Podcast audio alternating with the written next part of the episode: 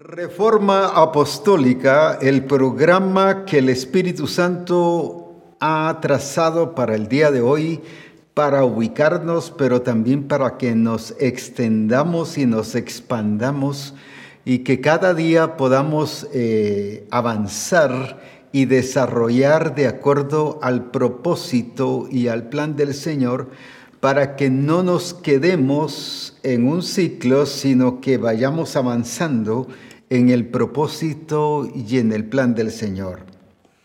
Gracias a Dios por su manifestación y su presencia cada día y por testimonios grandiosos que he escuchado sobre reforma apostólica y la verdad es que me llena de alegría y de satisfacción cómo el Espíritu Santo está trabajando a nivel personal, a nivel de familia, con los papás, con los niños, con eh, los trabajadores, los empleados. Es algo grandioso lo que el Espíritu Santo está haciendo y alabo a Dios por lo que Él está haciendo y está haciendo es glorificar a Jesucristo en todas las cosas.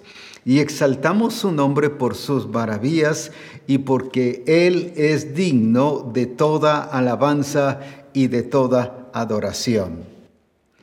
Hoy quiero continuar con lo que se estuvo hablando el lunes pasado, hablando sobre la importancia de la actitud estuvimos tomando como ejemplo la iglesia de Macedonia, una iglesia que estuvo pasando crisis debido a que la ciudad fue asolada y fue atacada y precisamente eh, todo lo que era víveres y producto y toda la producción que tenía Macedonia se la llevaron precisamente eh, con el propósito de destruir y de afectar la economía de ese lugar. Sin embargo, viene el apóstol Pablo y hace la diferencia entre Macedonia y entre Corinto, porque le estaba escribiendo a la iglesia de Corinto y explicándoles sobre la actitud y la madurez que los hermanos de Macedonia estaban teniendo. Y decía, aún en su profunda pobreza hicieron tal y tal cosa. En una tremenda y fuerte crisis que estaban experimentando, sin embargo, hicieron tal actitud, pero con madurez, con una actitud correcta. Pero estaba mostrando entonces el caso de la iglesia de Corinto. Que vemos ahí una iglesia que aunque sí tenía conflictos, aunque sí el enemigo eh, se había infiltrado dentro de ellos, porque el apóstol Pablo le dice que temo que como la serpiente engañó a Eva, así vuestros sentidos sean también afectados y confundidos. En otras palabras, había confusión. Pero la crisis que estaba pasando en Macedonia no era de confusión, sino era una crisis material, de desalojo, de quitar toda aquella ah, producción y no les dejaba avanzar e incluso alimento y cuántas cosas fueron quitadas de ellos que podrían estarse lamentando y diciendo no tenemos nada. Sin embargo, eh, la actitud era muy diferente. Unos con una crisis muy fuerte, como el caso de Macedonia, teniendo una actitud de madurez, y otros con crisis emocionales y dándoles lugar al enemigo, tenían una actitud infantil, carnal. En otras palabras, vamos a decir así, los que tenían una experiencia, una vivencia de una crisis muy fuerte, tenían una acción bastante madura, mientras que los otros emocionalmente actuando en sus problemas y en sus conflictos y alegatas entre uno y otros, especialmente en la hora de la cena del Señor, que dice Pablo, reunís para mal, para lo peor, porque se discutían. Estaban teniendo actitudes totalmente contradictorias a lo que estaba teniendo la iglesia de Macedonia. ¿Qué nos explica esto? Que es importante el desarrollo, el crecimiento, la madurez ¿Por qué razón? Porque la madurez va a determinar y nos va a llevar a expresar la actitud que nosotros debemos de tener, que es expresar a Cristo en todas las áreas de nuestra vida. Cuando uno no está atento a eso, como en el caso de Corinto, cuando uno está descuidado en no expresar madurez, sino sencillamente sus emociones, no se preocupa de a cuánta gente está afectando y está dañando. Imagínense cuántos nuevos convertidos que llegaron a la iglesia de Corinto y lo que iban a ver era pleitos, celos, iras, contiendas y así les dice el apóstol Pablo. Y por eso dice que eran cartales. En vez de ir a encontrar el cielo bajado aquí a la tierra, lo que encontraban era como quien dice, estamos mejor afuera que adentro. Sin embargo, cuando uno ve la iglesia de Macedonia, es una iglesia que el apóstol Pablo escribe de madurez, de ejemplo y, e incluso de evangelismo y discipulado también. Una iglesia que sabe la responsabilidad que tiene, pero sabe cómo actuar. Y el problema nuestro es que siempre decimos, pero es que no sé qué hacer, pero es que en este momento no sé qué hacer, pero como iglesia, ¿qué tenemos que hacer? Pues ya está maduro, pues ya está grande. Y como un joven en estos días me platicaba sobre ciertos asuntos y le digo, pero si ya estás grande, ya tenés que saber qué hacer. Y, no, pues no sé qué tengo que hacer. Claro, ya a estas alturas tú tienes que saber qué hacer, pues hacer. Por eso es muy importante, la madurez nos lleva a accionar correctamente y a cuidar nuestras expresiones y el testimonio que vamos a dar para la gloria de nuestro Señor Jesucristo. Es así como la gente va a venir al Señor, pero eso debe ir cada día en desarrollo, en crecimiento y que cada día nuestro testimonio sea mejor, más excelente, más crecido, más avanzado, con el propósito de que cada día la gracia del Señor vaya creciendo en nuestras vidas. ¿A qué nos lleva todo esto? Precisamente a velar por el desarrollo, no solo personal, sino el desarrollo de aquellos a quienes tenemos eh, eh, que les estamos ministrando, sea a nivel pastoral, sea a nivel de grupo de comunión familiar, sea a nivel de familia, yo como esposo estoy discipulando a mi familia, como esposa discipulando a la familia también, o como trabajadores ahí dando ejemplo, dando testimonio, cómo estoy discipulando no en una clase, no en una reunión, pero sí con mi estilo de vida. Estoy mostrando la grandeza del Señor y la gloria de Jesucristo en mi vida no es solo en una reunión de grupo de comunión familiar que yo puedo disipular.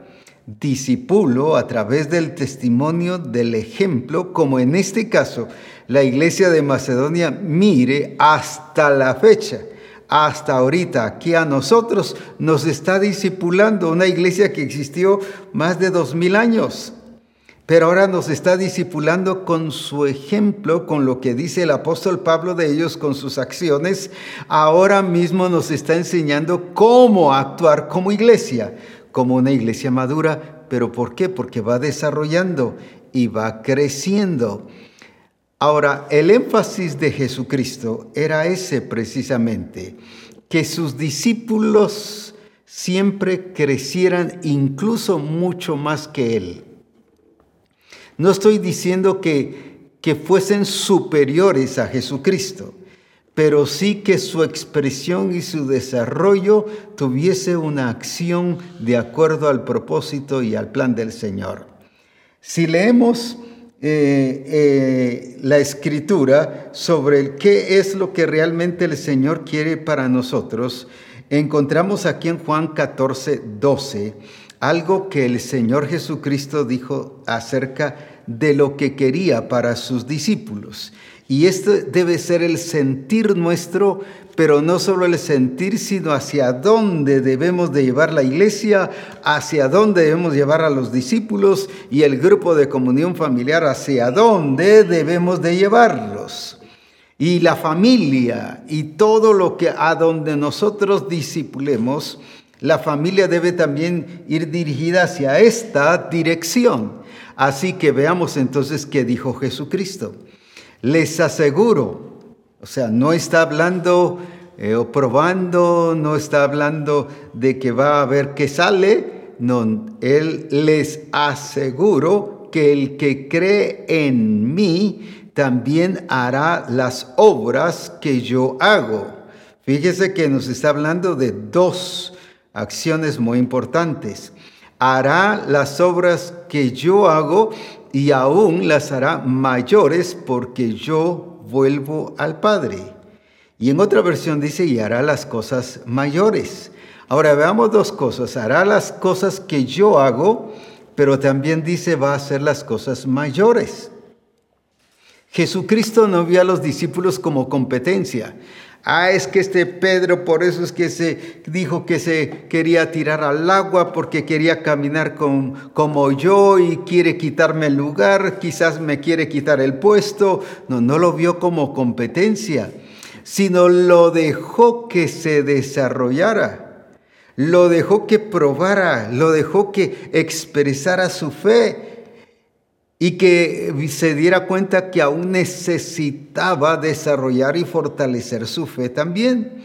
No lo anuló, nosotros les hubiéramos dicho, no, Pedro, ¿cómo va a ser que quieres hacer las cosas que yo hago si aquí yo soy el ministro y aquí yo soy el enviado del Padre? Jesucristo hubiera dicho así, a mí me mandó, yo soy el que puedo caminar en el agua y tú ya quieres hacer las cosas que yo hago.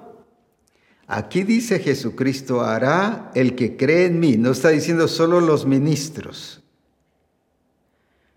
El que cree en mí está hablando de todos los discípulos.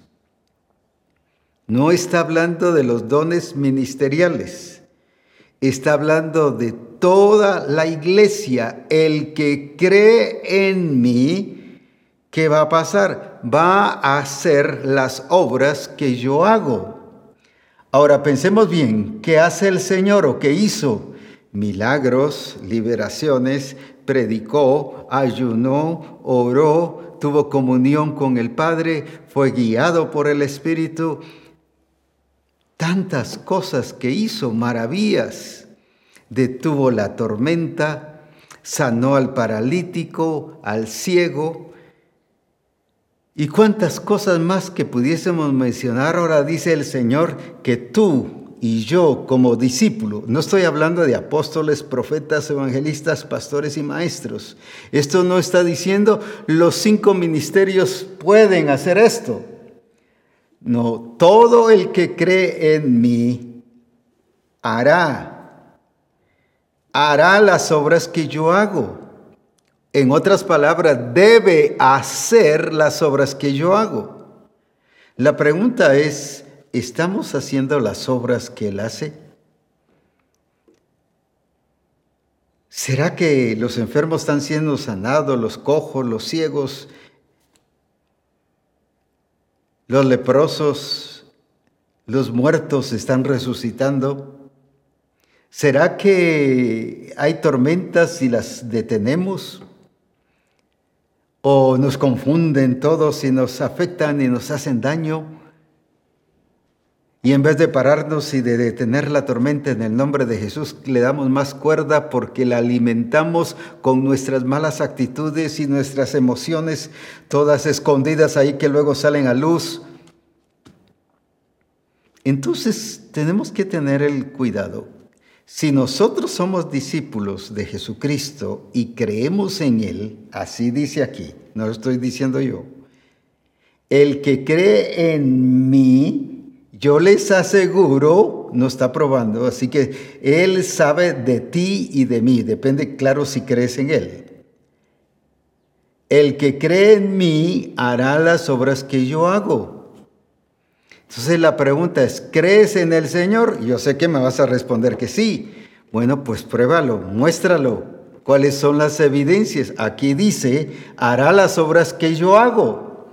Pero ahora me gusta la actitud de Jesucristo, que debe ser la actitud nuestra y hacia donde el Señor nos quiere llevar hoy precisamente que todo no solo debe ser desarrollo, sino potencializado y precisamente que subamos el estándar de vida y el estándar ministerial y que subamos el nivel en el cual nos estamos moviendo.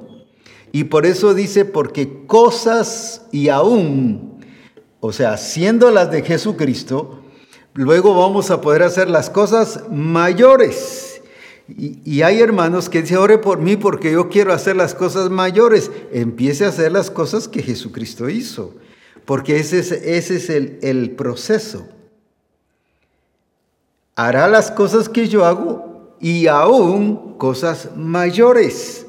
Nunca vio a los discípulos como competencia y no los empezó a anular y a decir, bueno, este Pedro quiere ganarme, o Andrés quiere ganarme, o, o fulano de tal quiere quitarme el puesto. Entonces, entonces eh, no los eliminó como muchas veces hacemos cuando alguien ya el Señor lo está usando mucho. No, no, no, esto hay que mandarlo para afuera para que vaya a ministrar a alguna iglesia.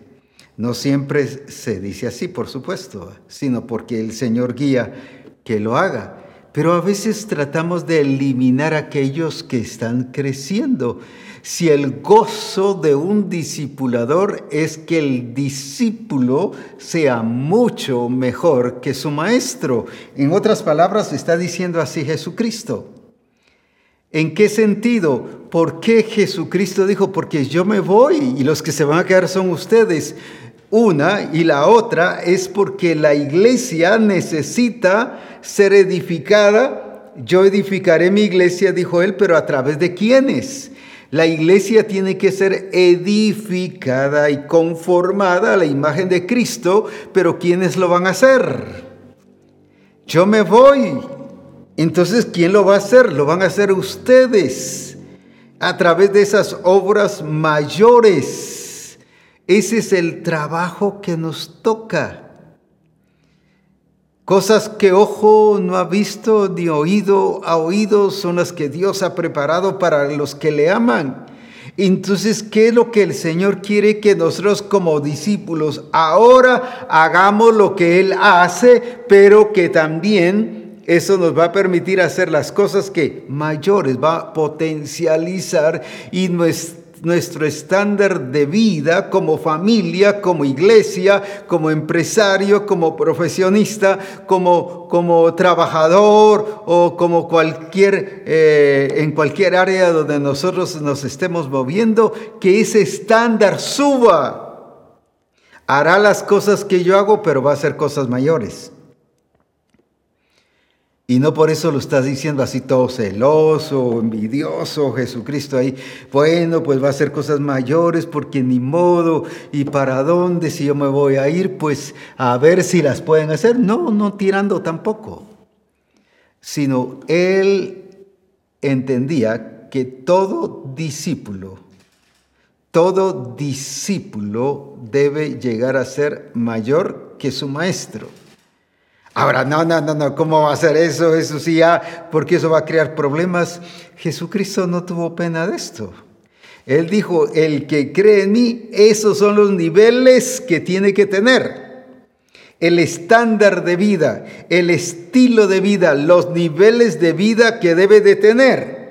Si vive y cree en Él y vive en Cristo, ¿qué va a pasar primero? Vamos a hacer las cosas que Él hace pero luego lo segundo, ¿cuáles? Las cosas mayores que estas, que cuáles estas, que la que Jesús hizo, no porque seamos superiores, sino es porque ahora ese desarrollo y crecimiento de la iglesia para conformarla a la imagen de Cristo y que, se le, y que Él pueda presentarse una iglesia gloriosa, santa y sin mancha, esa es una responsabilidad personal, pero también es una responsabilidad de perfeccionar a los santos para la obra del ministerio. Entonces, cuando el Señor nos está diciendo esto, nos está mostrando que hay un camino superior, que hay un camino mucho mejor, que hay algo mucho más que tenemos que hacer. Y como dijese hace algún momento, o por lo menos lo di a pensar, muchos ni llegamos ni siquiera a hacer lo que Jesucristo ya hizo y estamos orando por las cosas mayores. Déjeme decirle, el tiempo de las cosas mayores ha llegado, pero no es porque cualquier persona las va a poder hacer. ¿Quiénes? Uno, los que creen en Él. Si usted dice que cree en Él, pues demuéstrelo. ¿Cómo? Haciendo las cosas que Jesucristo hace. Y segundo, que entonces va a pasar al otro nivel y el otro nivel es cosas mayores. Él en ningún momento se aprovechó de Pedro cuando le negó y dijo, ahora él mismo cayó solito en la trampa y ahorita mismo él se dio color y agarró a los discípulos y lo puso en mal. Miren aquel Pedro que quería ganarme, que quería avanzar, este Pedro que, que se la llevaba de ser grande, miren ahora lo que hizo, no lo puso en mal, no se aprovechó de él como dicen por ahí, del leño caído o del árbol caído se hace leña. Y le escuchaba a una vez a uno de los pastores hace muchos años contar, y, lo veo en el ejército, que dice que el peor ejército es la iglesia, porque mata a sus discípulos o los deja morir. Alguien está con dificultades y en conflictos y aprovechamos, Ahora, eso es para que vea por creído, por orgulloso, por altivo y empezamos a ponerlo en mal y que todos lo destruyan. Sin embargo, dice que el ejército en cualquier guerra, aunque sea en medio de los balazos y de las armas que estén enviando, van los soldados y al sacarlo de ahí de la zona de peligro a un lugar de refugio. Y dice, ¿por qué el ejército humano terrenal hace eso y por qué no la iglesia? Jesucristo no se aprovechó de él, de Pedro o de los demás discípulos, o cuando aquellos dijeron, ahorita podemos orar para que caiga fuego del cielo sobre estos, y, y ya ven, pues, ya ven, miren, miren discípulos cómo son ellos, el corazón de ellos. Eso es lo que hacemos muchos. Sin embargo, Jesús siguió tanto en Pedro y como en, este, en Juan y en los demás, estuvo cultivando este desarrollo y este crecimiento. Porque el plan de Él es que lleguemos a hacer las obras mayores que las que Él hizo. No es porque ahora digamos nosotros somos más grandes y más superiores que Cristo, no me estoy refiriendo a eso, sino porque a nosotros nos toca perfeccionar la iglesia. Claro, es obra del Espíritu Santo, pero a través de nosotros, porque hay que presentar una iglesia gloriosa, santa, sin manchas, sin arruga. Entonces, eso solo lo puede hacer una iglesia que esté haciendo las cosas mayores. Porque Jesucristo inició la iglesia, la edificó y la plantó, pero no la terminó, no la, no la perfeccionó. Y es cierto, en Cristo estamos completos, pero esa, es, eso completo lo vamos que a producir y a provocar nosotros como discípulos a modo de que la iglesia pueda ser edificada. Por eso dice edificando el cuerpo de Cristo. ¿Por qué? Porque Cristo ya se había ido. Él inició su iglesia, pero ahora es la iglesia la que tiene que perfeccionar y edificarse mutuamente para que podamos llegar al nivel que Cristo quiere. ¿Y cuál es el nivel? Que seamos mejores y que hagamos mejores obras y mayores que las que Él hizo. Entonces, ¿qué es lo que Él está esperando de nosotros? Él ya dijo que el que cree va a hacerlo. Entonces, ¿por qué no sucede? No porque el diablo sea tan tremendo, porque se involucre, se meta, no, es sencillamente porque no le hemos creído al nivel de lo que Cristo creyó al Padre. Por eso dice, el que cree en mí, está hablando de que el que cree en Cristo, El que cree en mí, la evidencia no es que predique bonito, ni que cante bonito, ni que tenga una voz de tenor, o de esta o el otro, o que, o que incluso eh, eh, toque el arpa muy bonito. No, la evidencia es que va a ser las obras de Cristo, pero Él dice, y aún mayores que éstas hará. Entonces, ¿cómo nos potencializa el Señor y cómo es que hace y nos lleva a otro nivel? Por ejemplo, en el libro de Primera Pedro, capítulo 4 y versículo 10, nos está hablando sobre lo que nosotros tenemos que hacer.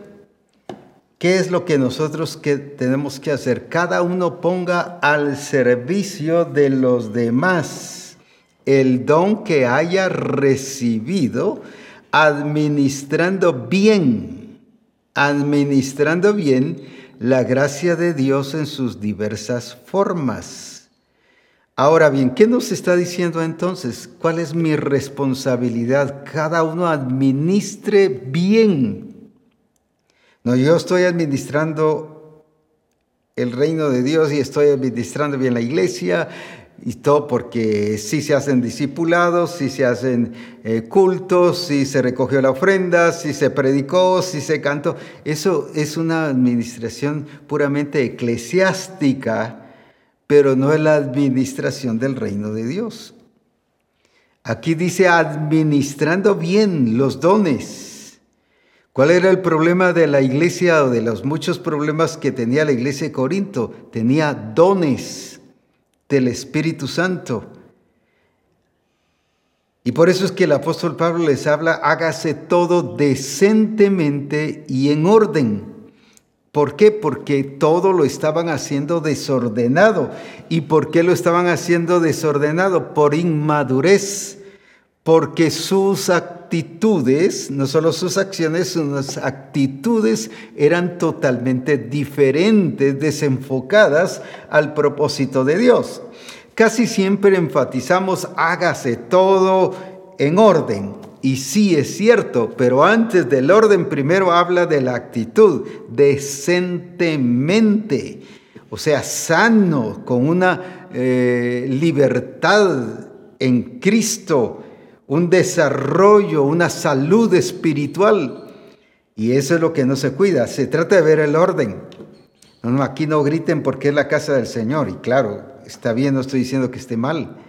Pero estamos más cuidadosos en el orden, que es muy importante. Pero primero tenemos que cuidar la salud espiritual decentemente. Porque cómo era que ellos estaban, por qué los llevaba al desorden todo aquel, sea en la familia, en la empresa, en el negocio, en la iglesia o como pastores, que yo pueda estar funcionando en desorden, entonces es porque hay actitudes totalmente contrarias y negativas e infantiles. Entonces eso mismo no me permite hacer las cosas en orden, porque estoy desenfocado y eso me da ceguera espiritual. Y según yo creo que estoy haciendo las cosas bien. Si usted le hubiera preguntado a los hermanos de Corinto, o si usted hubiera calificado la iglesia de Corinto, la hubiese calificado como una iglesia con fuego del Espíritu, una iglesia mayormente, si estuviéramos en un ámbito pentecostal, hubiera dicho, oh, qué fuego, qué gloria la que se manifiesta en la iglesia, porque se está más preocupado en otras cosas en la salud espiritual. Y el apóstol Pablo dice, antes que el orden, hay que cuidar la salud espiritual decentemente. O sea, que no lleve unas cosas de doble sentido.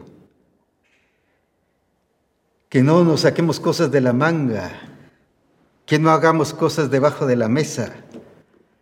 Sino que sean hechas de acuerdo con claridad y toda la transparencia delante del Señor. No que le digo a un hermano, lo amo hermano, lo aprecio hermano, que lo bendigo hermano, pero por detrás le estoy metiendo el cuchillo. Y eso era lo que pasaba con la usted dirá, no, no, hermano, ¿cómo va a ser eso? Que nosotros los hermanos podamos hacer eso. Pero si la iglesia de Corinto eso hacía, se reunía para criticarse entre ellos. Viste al fulanito, viste a la fulanita, vieras que el fulanito dijo, el, porque así lo dice, yo solo lo estoy parafraseando. Les hacía falta decencia, honestidad eso lo llevó al orden. Quiere decir que entonces, ¿por qué soy desordenado? No estoy hablando solo que tenga las cosas ahí, eh, mi ropa por acá, aunque también tiene que ver, eh, calcetines por allá tirados eh, a cierto lado. Y no estoy hablando solo de eso, estoy hablando de conducta, de comportamiento. ¿Por qué no puedo ser ordenado? ¿Por qué me descontrolan mis sentimientos, mis emociones? ¿Por qué eh, el hogar no lo puedo llevar a una estabilidad y firmeza? ¿Por qué la familia o mi familia, mi esposa, mis hijos o el esposo y los hijos? O a la inversa, los hijos y, y los papás, ¿por qué no están bien, no están firmes? Porque son deshonestos. Eso es lo que dice claramente la escritura no viven bajo una ética y conducta espiritual y salud espiritual correcta a la luz de la palabra. Entonces, ¿qué es lo que el Señor quiere? Que hagamos sus obras, pero las vamos a hacer no solo porque hagamos milagros, sino con la actitud correcta que el Señor quiere, no para que nosotros creamos que ya somos superiores a Jesucristo, sino porque estamos preparándonos y preparando a la iglesia como el cuerpo de Jesucristo, para que cuando Él se la presente, se la presente gloriosa, se la presente santa y sin mancha. ¿Cuántos pastores hoy en día están predicando Cristo viene y Cristo ya viene y este es el fin del mundo y lo que está pasando ya son los tiempos finales y que, pero no estamos haciendo nada de esas cosas mayores? ¿Dónde están? ¿Dónde se está perfeccionando la iglesia? Entonces, ¿Cristo viene o no viene todavía? No estoy diciendo si viene o no viene, viene, porque de que viene, viene. Pero ¿por qué les digo que no viene todavía? Porque todavía no estamos haciendo las cosas mayores. Y cuando dice que ah, las cosas mayores no solo está hablando de las acciones, sino está hablando de la actitud, hacerlo con la actitud correcta con que debe hacerse. O sea, la honestidad. Como dije, a veces en la familia nos interesa mucho el orden y que todo esté ordenadito y, qué buenísimo y ver una casa bien ordenada, pero la honestidad es importante. Por eso dice, hágase todo decentemente. Primero eso, porque eso es lo que va a guiar al orden. Y eso es lo que va a permitir que no, se, no haya desorden. Entonces vuelvo a repetir, porque esto sí lo quiero dejar bien resaltado, bien entendido. No puede haber orden si no hay honestidad y decencia. ¿Qué refleja mi desorden en mi comportamiento en la familia, en mi desorden de la responsabilidad que tengo en la familia, en mi desorden que tengo como esposo, como esposa, como hijo, como pastor, como esposa de pastor, como familia pastoral, como discípulos, como discipuladores. ¿Por qué soy desordenado emocionalmente? ¿Por qué soy desordenado en mi forma de conducir el grupo de comunión familiar o en la forma de conducir el rebaño del Señor que me ha sido encomendado? ¿Por qué razón no avanzamos y no crecemos y no pasamos a otro nivel? Si dice que cosas mayores. Lo que el Señor quiere es que ya la iglesia sea mucho mejor que su pastor. Y usted dirá, uy, eso sí dolió. Pero no es porque duela, es porque Él mismo dijo, van a hacer cosas mayores. Y no las dijo eh, como posibilidad, les aseguro que las van a hacer. O sea, sí va a haber personas que las van a hacer. No que porque se crean que todo lo pueden hacer ni son orgullosos, no hay gente que va a ir con un estilo de vida correcto y va a producir y va a hacer cosas mayores. Aunque los demás piensen lo que quieran pensar de ellos, pero es porque están creyendo en el Señor. Y Misión Cristiana el Calvario le cree al Señor y le creemos al Señor y estamos seguros de lo que Él es, pero también de lo que Él dice. Y Él dice, les aseguro, ah, mire qué precioso, les aseguro que los que creen en mí no solo harán las obras que yo hago, sino harán las cosas mayores. Y usted dirá, pero es que no he sido preparado, el pastor no nos está llevando a ese nivel. Aquí no está hablando de eso, aquí está hablando que si usted le cree a Él, o sea, al Señor. Se lo explico y con esto sé que voy a quitar muchas excusas y aclarar muchas cosas, aunque ya lo mencioné el lunes pasado y se ha predicado mucho acerca de David. ¿En qué momento David fue preparado para pelear militarmente, voy a decir así, con un gigante, con un soldado, un capitán? Nunca fue entrenado ni siquiera para agarrar la espada, la lanza o el escudo o ponerse el traje de soldado.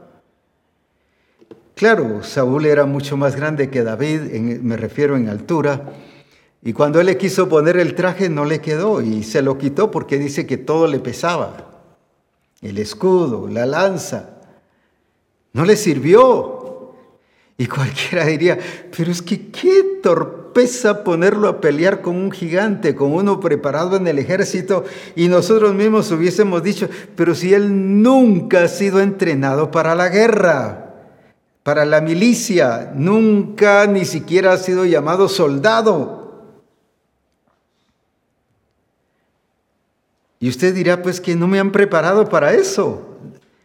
No me han preparado ni para sanar enfermos, ni para echar fuera demonios, ni para eso. Claro, no estoy diciendo que se lance así. Si puede prepararse, gloria a Dios.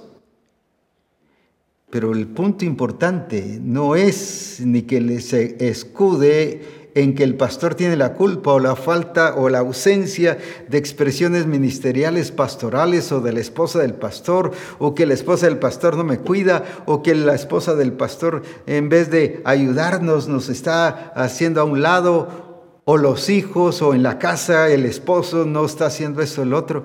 No, aquí el punto es que si usted le cree al Señor, no es que lo esté justificando ni lo esté aprobando aunque su esposo sea irresponsable y no funcione como luz en su casa, usted puede hacerlo en su casa. No es que como él, no me que como él, no, esas son puras excusas. Esa es la ausencia de que no le crea al Señor. Y por eso es que le está poniendo la excusa del esposo o de la esposa o del pastor o de la esposa del pastor. Usted tiene que crecer a nivel personal. Porque no dice que si los que el pastor les enseñó los discípulos, bien claro, no estoy justificando como dije, que no se haga, debe hacerse. Pero hay muchos casos donde no se da. En mi caso yo nunca lo vi, que me han dado un discipulado correcto, más bien siempre me torcieron y me querían desviar a un discipulado puramente humano y terrenal. Y me paré y dije, no, un momentito, lo que el Señor dijo. Hay que hacer lo que el Señor dijo. Sí, pero y aunque hablaron así como los hermanos de David, el hermano mayor empezó a hablar en contra de David y a ponerlo en mal y hacerlo sentir víctima. Tú veniste aquí por tu corazón porque querías solo así como que eh, querías conocer y saber la situación y saber que nosotros no estábamos haciendo nada. O sea, su mismo ego del hermano mayor estaba como poniendo en mala a, David. ¿Y cuántas veces la gente, cuando su ego es afectado, empieza a atacar? y atacar haciéndolo sentir a uno mal, cuando lo único que está reflejando es que está mal. el que lo está diciendo es que está mal. Entonces, por eso es muy importante el cuidar. Ahí habla de deshonestidad y por eso el apóstol Pablo fue muy claro. Decentemente y en orden. Porque cuando yo acuso al otro y le estoy haciendo sentir mal, con tal de, hacerlo sentir inferior a mí, mire qué diferencia Cristo. Cristo lo que quiere es que nosotros nos sintamos y nos veamos haciendo cosas mayores, mientras que la mayoría lo que trata es hacer sentir a las personas inferiores. Eso es deshonestidad y no es según Cristo, ni es justicia de Dios en el reino de Dios, sino es un accionar equivocado que se está haciendo, aunque se tengan las cosas en orden, pero con actitudes negativas. Porque yo puedo tener la casa en orden, sin embargo mi actitud es diferente con tal de que vean que yo manipulo, que yo soy el que mando, con tal que vean. O sea, esas son actitudes deshonestas. Por eso habla decentemente y en orden. Y, los que van a hacer las cosas mayores son aquellos que van, ahí sí que como dice la escritura, con corazón puro. Y que puedan levantar sus manos en alto sin problemas, sin conflictos, que sus actitudes y sus acciones revelen a la persona de Cristo en nosotros. Y ahora que vemos a un David, él no fue preparado para eso humanamente. ¿Quién se a imaginar que la preparación era con una onda y con unas piedras? ¿Y quién se iba a imaginar, cualquiera de nosotros, si nos hubieran dicho, ¿qué piensa usted? ¿Puede él ir a, a pelear con el gigante? Les aseguro que todos decimos que no. Claro, ahora porque ya sabemos la historia y sabemos cómo el Señor lo usó. Pero la pregunta es, ¿por qué seguimos pensando siempre en las cosas materiales y pelear o hacer las cosas al estilo del sistema del mundo? Cuando el Señor lo que enseñó. Y por eso es que David ahí en primero de Samuel 17, 34 nos habla en esos dos, tres versículos de David respondió, a mí me toca cuidar el rebaño de mi padre. Cuando un león o un oso viene y se lleva una oveja del rebaño, que dice, yo lo persigo y lo golpeo hasta que suelta la presa.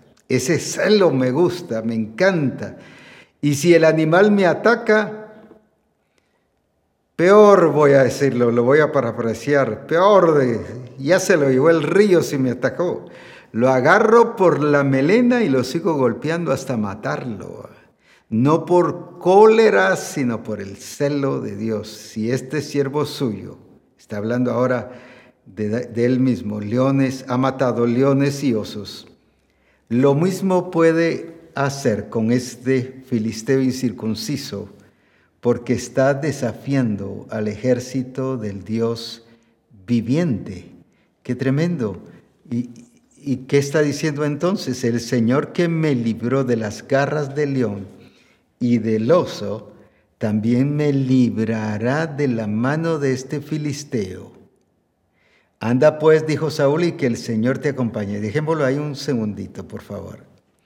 El Señor que me libró de las garras del león y del oso, ¿qué encuentra usted allí en esa parte? También me librará de, la mano de ese filisteo. Lo voy a dejar unos 30 segundos para que usted piense qué nos está diciendo ahí acerca de David. Vuelvo a repetirlo una última vez. También me librará de la mano de ese filisteo. Veamos entonces ahora esto. ¿Qué nos muestra ahí? Que David no era por su preparación en la milicia, no era por su preparación en la forma natural para ir a pelear contra un soldado, especialmente un capitán, o un guerrero como era Goliat.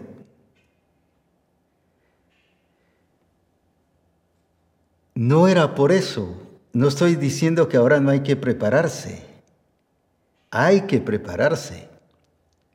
Pero más que eso, ¿qué vemos ahí? Y, y me librará. ¿Qué es eso? Creer en Dios.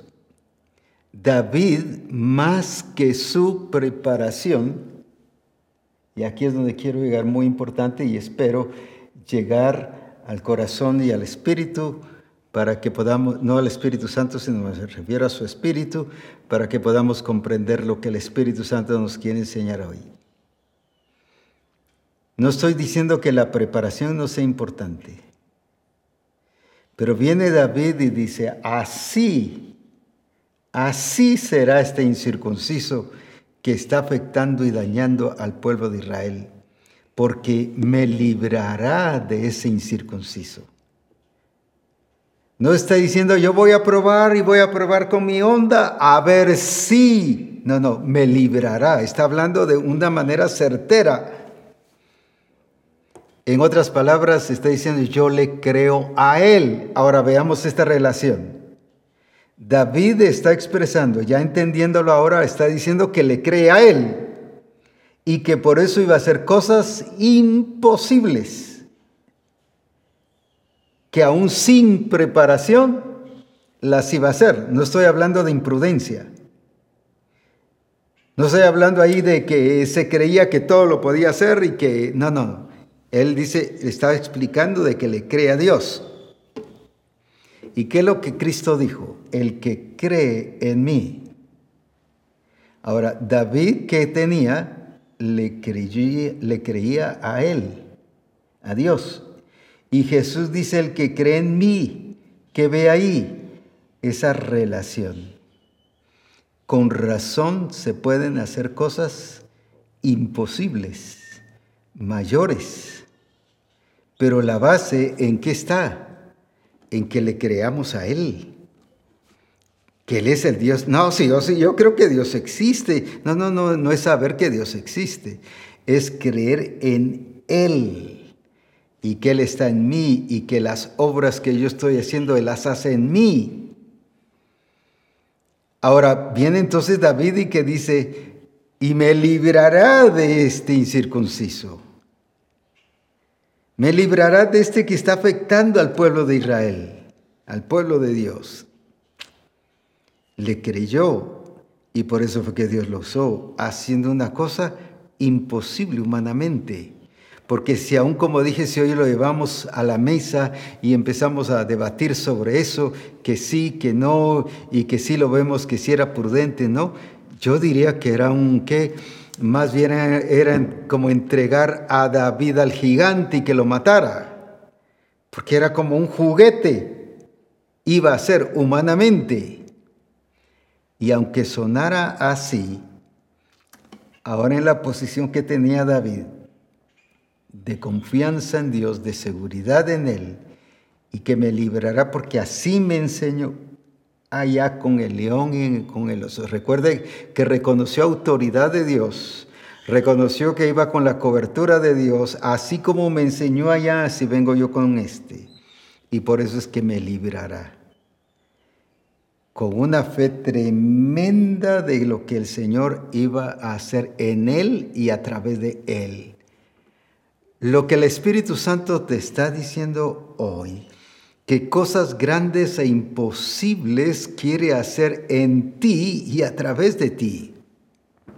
Cosas que dice que ni ha subido a corazón de hombre, ni siquiera ha pasado por nuestro entendimiento ni, por nuestro pensamiento. Yo creo que, que David nunca pensó pelear con un gigante, ni mucho menos con un soldado, y experto, y capitán. Nunca lo pensó, no había subido a corazón de hombre, pero sin embargo lo logró. ¿Por qué? Porque el Señor dice, ahora ya poniéndolo en nuestro tiempo actual, que el que cree en Él no solo hará las cosas que Él hace, sino que también hará las cosas mayores. Y lo que el Señor quiere es que Misión Cristiana el Calvario esté compuesta de gente que le cree a Dios y que está seguro en Dios, no que diga que le cree a Dios y no pasa nada. Porque me librará, pero ¿por qué? Porque le creo a Él, pero después se vio la evidencia, hubo demostración. Jesús lo mismo dice, cosas mayores que estas, o sea, de las que Él ha hecho, hará quién? El discípulo. Cosas mayores que estas hará el discípulo, el que cree. Olvídese, no estoy diciendo que, cuando digo olvídese, solo estoy diciendo que no, no rápido, no se va a pensar que en el evangelista tal, que el evangelista el otro, que el evangelista allá, que gloria a Dios por ellos. Aquí está hablando de ti y está hablando de mí. El que cree no es sobre una función ministerial, una función de los cinco dones ministeriales como apóstol, profeta, pastor, evangelista y maestro. No nos está hablando de eso, está hablando de ti y de mí como discípulo que hagamos la obra del ministerio. Vamos a hacer las obras mayores. ¿Quiénes? No todo discípulo. Lo glorioso sería que todo discípulo de Cristo sino son de los que creen en Él. Ahora, ¿cómo se va a evidenciar que creo en Él? Que pase gritando, creo en Él, creo en Él, y que a toda mi familia diga, creo en Él, creamos en Él, pero nunca se ve nada, ni un problema resuelto, ni una provisión de trabajo, ni pone un negocio y se le viene para abajo, ¿cómo va a ser? ¿Por qué el rey le dijo a Isaac, hemos visto que Dios está contigo? Porque todo lo que hacía Isaac reproducía, se multiplicaba. Entonces, ¿cómo vas a ver la gente que está Dios contigo y que está conmigo? Porque vamos a hacer las cosas que Cristo hizo pero también vamos a hacer las cosas mayores, o sea, preparar su iglesia y tener la expresión de una iglesia madura, preparada, capacitada y habilitada para expresar la gloria de Jesucristo, para que cuando Él venga, entonces sí se la presente gloriosa, santa, sin mancha, sin arruga, ni cosa semejante. Ahora, esas son las cosas mayores. ¿Sabes por qué son cosas mayores? Usted dirá, pero yo no lo veo como cosa mayor. Es que esto no lo puede hacer el sistema del mundo. No lo puede hacer ninguna invención humana, ninguna inteligencia artificial, ni nada. Esto no lo puede hacer nada. Ningún partido político, ningún, ningún movimiento a nivel mundial. Esto no lo puede hacer nadie pero sí lo puede hacer el discípulo que le crea a él.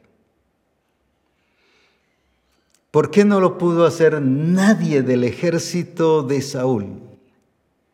A pesar de que habían sido preparados para el ejército y preparados para matar gente, para destruir soldados y ganar batallas. Pero ¿por qué no lo pudieron hacer? Porque el Señor quería mostrar que el sistema del mundo no puede ante las estrategias y las formas de obrar y de manifestarse de Dios en una persona que le cree a Él.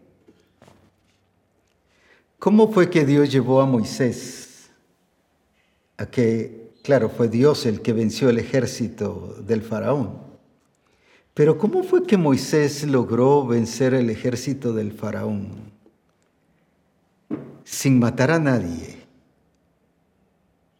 sin tirar ninguna espada o ninguna cosa, ninguna, sino con la pura estrategia de Dios. Levanta tu mano y tu vara. El mar se divide, el pueblo pasa en seco y luego dijeron los del ejército de, del faraón ya los tenemos y ahí los acorralamos. Y los acorralados fueron ellos. Pero ¿por qué? Es que el sistema del mundo, por muy inteligente y humanamente capaz que sea, nunca se comparará con la estrategia de Dios. ¿Pero con quiénes? Con los que le creen. Cosas mayores que éstas harán.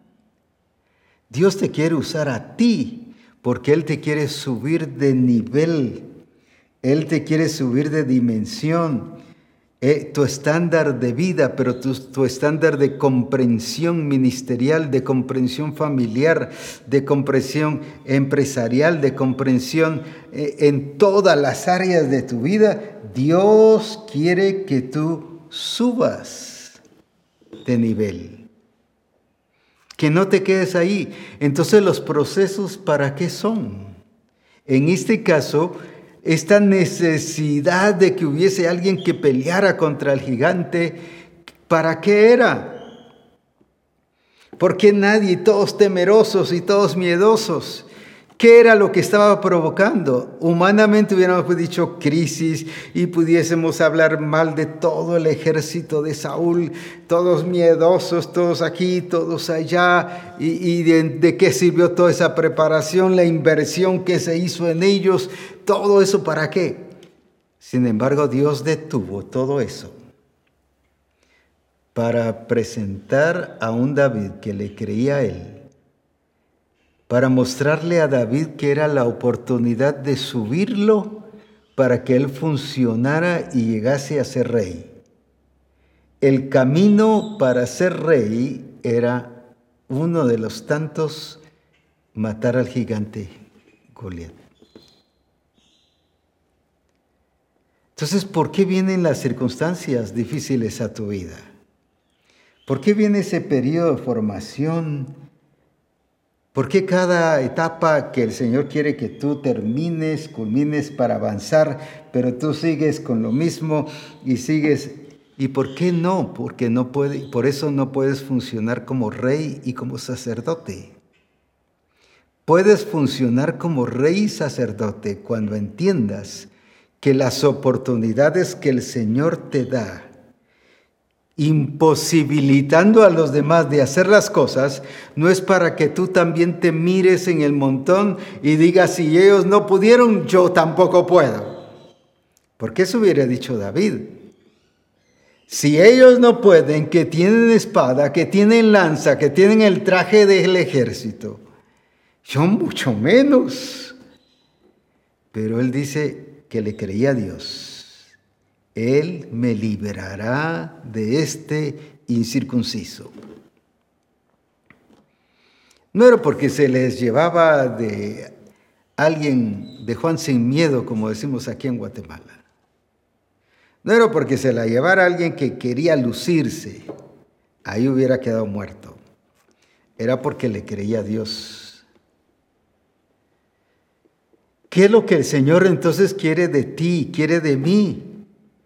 Quiere que nosotros subamos el estándar de nuestra vida personal, el estándar de la vida de la familia, el estándar de la iglesia, el estándar cómo estamos sirviendo a Dios, cómo estamos trabajando en la empresa, cómo estamos trabajando a nivel general, cómo nos relacionamos con los hermanos nuestro estilo de relación, que tiene que ser una relación honesta y en orden. Porque cuando les dice el Señor, vuelvo a repetir, decentemente y en orden, si el problema que había ahí no solo era la mentira y la hipocresía y la falsedad, sino era la mala relación, porque dice que se peleaban entre unos y otros. Entonces cuando está hablando de deshonestidad, está hablando de relaciones deshonestas, no estoy hablando solo de aspectos sexuales, sino desde el momento en que yo con hipocresía me relaciono con el hermano y con la hermana o con la iglesia o con los pastores, desde ese momento yo tengo una relación deshonesta y por lo tanto está fuera de orden. Ahora, pero ¿cómo vamos a subir entonces de nivel? Cuando nosotros le creamos a Dios y creer a Dios no es solo si yo afirmo que Dios está conmigo y yo afirmo, no, no, es precisamente que la expresión de Cristo esté en mí y como dijo Jesús, las obras que yo hago son las que el Padre las hace en mí. ¿Pero por qué? Porque había honestidad, había orden, había una relación preciosa con el Padre, pero también con los demás. Y les dijo, yo quiero voy a decir así, ya parafraseando lo que estamos explicando, yo quiero que ustedes suban de nivel. Y en ningún momento llevó a nadie a qué? A que pensara mal de alguien.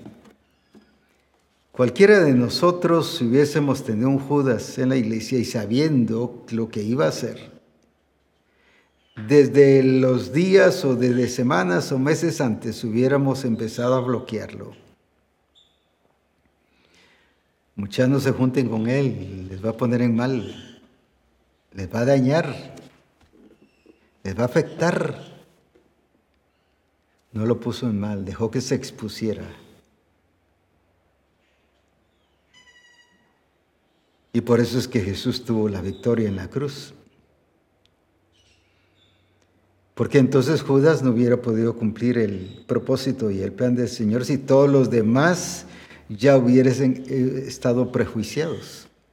¿Por qué no has cumplido tu función y tu responsabilidad en la iglesia donde estás sirviendo? Porque a veces ya has puesto a otros en contra y el ambiente no está preparado para la manifestación de Dios que quiere hacer en tu vida y a través de ti. Y esto es lo que el Señor quiere en nuestra vida. Él nos quiere subir de nivel y te dice a ti y a mí que hagamos las cosas que Él hace, pero también que hagamos las cosas mayores y aún, o sea, no es que se queden fuera. No es que nos conformemos, yo ya estoy haciendo las cosas que el Señor está haciendo, gloria a Dios por eso. No, no, y lo demás que si dice aún, o sea, eso tiene que verse, tiene que suceder en tu vida y en mi vida. Y es con gente de misión cristiana del Calvario que le cree a Él. Y quizás, y debe pasar, y no quizás, debe pasar, porque Él dijo, les aseguro, que van a ver hermanos de la congregación, eh, discípulos, voy a decir así que van a hacer mucho más milagros que el pastor. Van a hacer más milagros que, todo, que, que todos los demás ministros. Pero no por eso, bueno, es que saber que se cree y que no, y empezar, y bueno, porque Él saber qué está haciendo. Gozosos de que estén haciendo cosas mayores. Voy a explicarlo en dos ejemplos. Uno en relación a las iglesias. Mire, Jerusalén, habían doce apóstoles, pero luego toda la iglesia se dispersó y evangelizó y fue por todos los lugares en el tiempo de la persecución que Saulo le hizo a la iglesia. Y el Señor les había dicho de que fueran eh, testigos en Jerusalén, Judea, Samaria y hasta lo último de la tierra. Y si usted ve, Jerusalén estuvo evangelizando y se movió, voy a decir, en un alrededor de un 70 kilómetros a la redonda. Pero luego Dios levanta Antioquía y fue superior en todo a esta iglesia de Jerusalén. Porque aquí habían profetas, maestros, apóstoles. Y estos se extendieron de 1500 en adelante kilómetros a la redonda, de 70 a 1500 en adelante. Fueron a Asia, fueron a diferentes lugares. Cualquiera hubiera dicho, no, pero es que esa iglesia quiere ser, voy a decir así, la iglesia central o la iglesia sede, por eso es que están creciendo, nos van a quitar el puesto. Gloria a Dios, porque cosas mayores deben ser hechas. Y así lo vieron los apóstoles, cosas mayores. No que bueno, ahora gloria a Dios, es el tiempo de que ellos hagan. Nosotros aquí solo nos vamos a quedar orando y leyendo la palabra y, que ellos hagan el trabajo. No, tampoco. Esa iglesia siguió adelante. Recuerdan cuando hubo un caso en Hechos 15 que tuvieron que llevarlo a Jerusalén, de Antioquía a Jerusalén. Quiere decir que estaban en plena función de velar por la iglesia. No era de que ahora pues que lo haga la nueva generación y, como pastores ahora que solo ponen a los hermanos de asistencia pastoral a predicar y a orar por enfermos y ellos no, no, no, tranquilos, yo no, yo solo mi responsabilidad es guiarlos. Jesús tampoco dijo eso, van a hacer las obras que yo hago. Y luego van a ser las mayores. No tenemos por qué omitir nuestra responsabilidad y dejar que otros hagan lo que nos corresponde. Eso es ser totalmente un pastor dañino o con una expresión dañina que estamos afectando en vez de beneficiando. Sin embargo, vemos aquí entonces con las iglesias, hubieron iglesias que sobresalieron más que Jerusalén. Y si usted lee en, Tesalonicenses, la iglesia de Tesalónica sobresalió más que Antioquía y que Jerusalén. Y ninguna de estas estuvo peleando y que aquí estamos mejores, aquí sí tenemos apóstoles, aquí tenemos profetas, aquí tenemos maestros, allá no. Y que no, no, no había ese celo. Sencillamente se dejó desarrollar. ¿Por qué? Porque el Señor estableció ese principio harán las cosas que yo hago y aún harán las mayores. Pero veamos otro ejemplo a nivel de discípulos.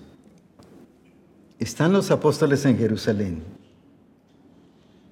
Dígame qué apóstol, y no que porque han estado mal, sino solo quiero que veamos esta expansión y extensión. ¿Qué apóstol cuando llegó a un lugar o ahí mismo en Jerusalén, toda la ciudad se llenó de gozo y de alegría y de manifestación del poder de Dios y hubieron señales por todos lados. Ninguno. O sea, sí habían, me refiero a esto, que llenó toda la ciudad. Sin embargo, llegó un Felipe, discípulo, como antes se decía, diácono Y en Samaria toda la ciudad estaba llena de la gloria del Señor. ¿Quién hizo eso? Pedro no lo hizo, los demás discípulos tampoco lo hicieron. Sin embargo, lo hizo Felipe. ¿Por qué? Porque cosas mayores el Señor dijo que vendrían. Entonces van a haber discípulos que van a hacer cosas mayores, que van a ser enviados a apacentar un rebaño, sea ahí mismo en su país o fuera del país, y que van a levantar una iglesia mucho más grande de donde salió. Pues gloria a Dios, si eso es lo que el Señor quiere, cosas mayores harán. Y esa es la visión que el Señor ha puesto en ti y en mí y que quiere que ahora la desarrollemos. Y que no permitamos que ninguna circunstancia nos desenfoque, nos quite nuestra mirada de lo aquello que podemos hacer. Voy a decirlo así en mis propias palabras, espero darme a entender, porque fuimos llamados a hacer lo imposible posible. No fue es lo que el Señor dice así en su palabra para el que cree todo es posible. Tú y yo fuimos llamados al estilo David, al estilo Moisés y al estilo muchos ejemplos que pudiésemos poner, hacer cosas imposibles, que sobrepasa todo límite y todo entendimiento y toda cosa que ojo haya visto y oído haya oído. Es la que tú eres llamado para eso, para este tiempo. Así que no te detengas, no te paralices. Ya vimos en Pedro que cada uno ponga, exponga su don hacia los demás. Que lo que Dios te ha llamado a hacer, hazlo para la gloria de tu nombre, de, su nombre. Hazlo para exaltar el nombre de Jesucristo y para que en todo sea Dios glorificado y en ese lugar donde tú estás se conozca que hay un rey de reyes y hay un Señor de señores. Pero será a través de ti y a través de mí. Entonces, en otras palabras, ¿para qué ha sido llamada misión cristiana el Calvario? Para hacer las cosas que Jesucristo hizo pero para ser aún mayores que las que Él hizo. Preparar la iglesia de Jesucristo acorde a la forma, a la acción, a la actitud que el Espíritu Santo te ha determinado para que su nombre sea glorificado. Entonces así y solo así se cumplirá que cuando Él venga, sí encontrará la iglesia gloriosa. Así que por eso déjeme decirle, Cristo no viene pronto. Sí viene.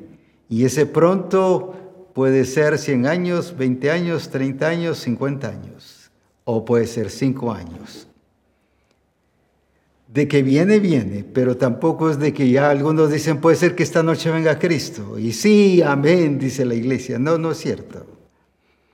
Porque no está así funcionando.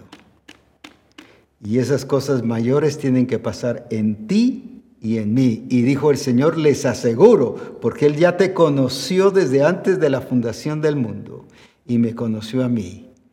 Así que misión cristiana del Calvario, levántate y aprovecha las oportunidades que los que los demás no pueden. ¿Y por qué el Señor paralizó a los demás del ejército de Saúl? Para manifestar su gloria a través de David. ¿Y por qué todos los demás el Señor los paraliza y los demás dicen no puedo, no puedo, no puedo, no puede?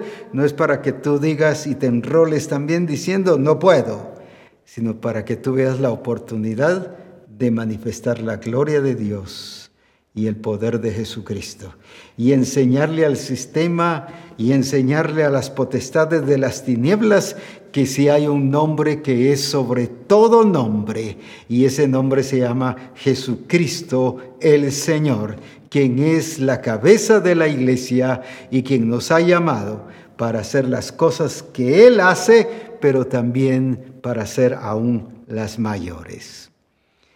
Que Dios te bendiga y juntos sigamos disfrutando de esa gloria y de ese poder de Dios. Quiero informarles que este sábado tenemos reunión de discipulado de pastores. Recuerde todas las reglas y las cosas, las bases que el Señor ha dado. Hay hermanos que nos resultan preguntando, mire, fíjese que aunque se dijo tal y cosa, yo le pregunto si se puede hacer tal cosa. Déjeme decirle a esa persona, no le estamos contestando no porque seamos malcriados, sino porque si le contestamos, le seguimos el jueguito y él va a seguir igual. Vaya las reglas, véalas y hágalas.